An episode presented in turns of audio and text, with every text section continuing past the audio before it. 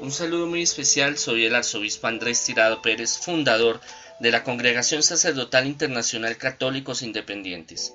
Hagamos la siguiente reflexión. Tres elementos he comprobado que son muy útiles para adquirir sabiduría. Leer libros buenos, meditar en lo que se ha leído y pedir a Dios que nos conceda la sabiduría. Schuster. La sabiduría es algo que luchamos, que buscamos desde los tiempos más antiguos, entender, comprender cómo funcionan las cosas, el buscarle solución a los problemas, el comprender las realidades más profundas del ser humano y de Dios. Y Dios la puede conceder, el Espíritu Santo es, el, es la herramienta viva de Dios, es el Espíritu de Él que nos llena de entendimiento. Abre nuestra mente para que recibamos esa información, para que podamos digerirla, comprenderla, eh, poder entenderla. Y es muy útil los libros espirituales y los libros de autocrecimiento, de positivismo, las biografías de personas que han salido adelante.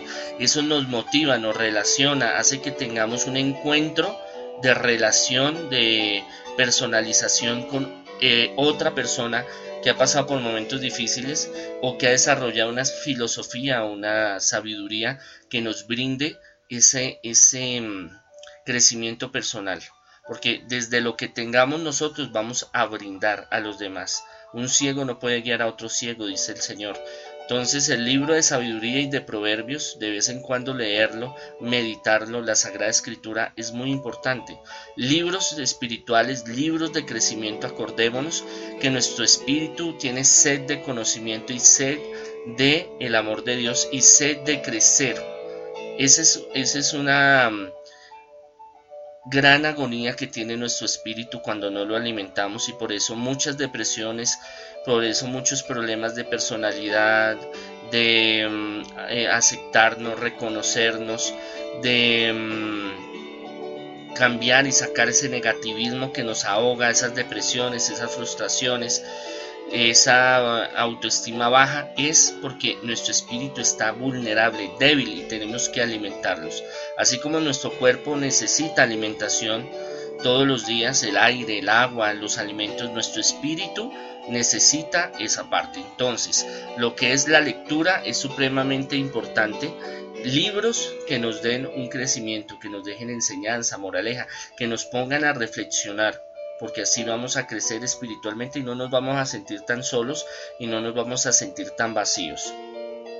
Meditarlos, muy importante, no solamente lo leí como una novela y sale, sino meditar, pensar, ¿qué me está enseñando? ¿Qué Dios me está transmitiendo a través de tal película, tal video, tal canción, tal escrito, tal actividad, tal acción de alguna persona? ¿Qué me está enseñando?